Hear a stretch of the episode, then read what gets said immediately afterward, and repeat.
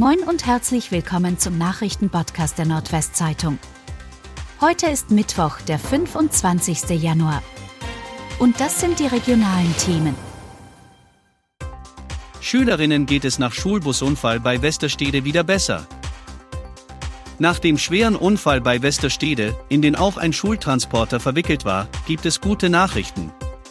Alle verletzten Schülerinnen konnten das Krankenhaus verlassen, die meisten sind inzwischen sogar wieder in der Schule. Das teilte die Schulleiterin mit. Die Aufarbeitung des Unglücks geht aber noch weiter. Der Unfall löste vor zwei Wochen einen Großeinsatz aus.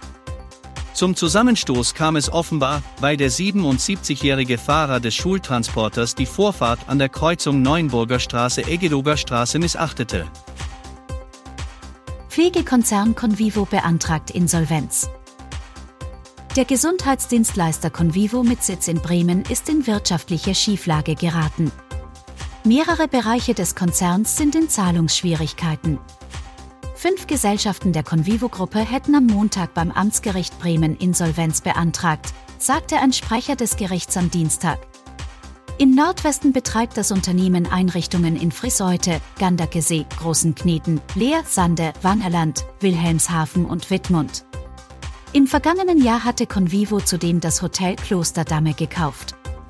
Wie sich eine Insolvenz auf die einzelnen Häuser und den Geschäftsbetrieb auswirkt, ist bislang offen. 22-Jähriger soll Großmutter mit Hammer getötet haben.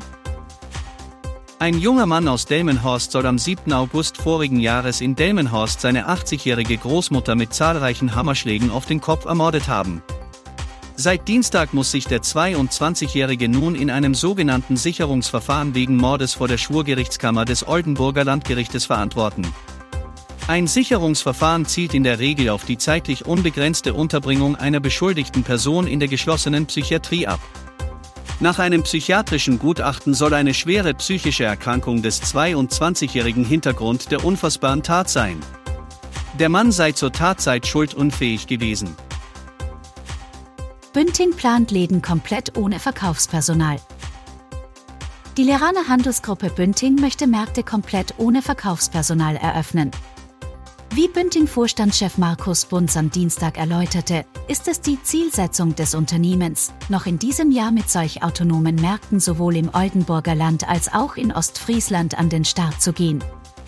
Bünding betreibt bereits in der Innenstadt von Emden und auf Norderney zwei Kombimärkte als sogenannte Hybridmärkte, in denen außerhalb der regulären Öffnungszeiten ganz ohne Personal eingekauft werden kann.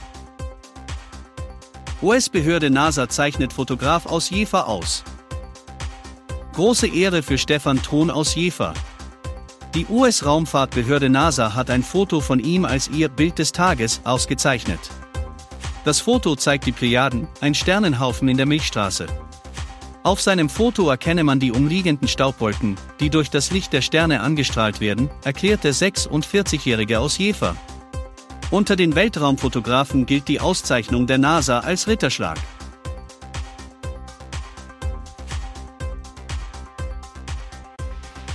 Und das waren die regionalen Themen des Tages. Bis morgen!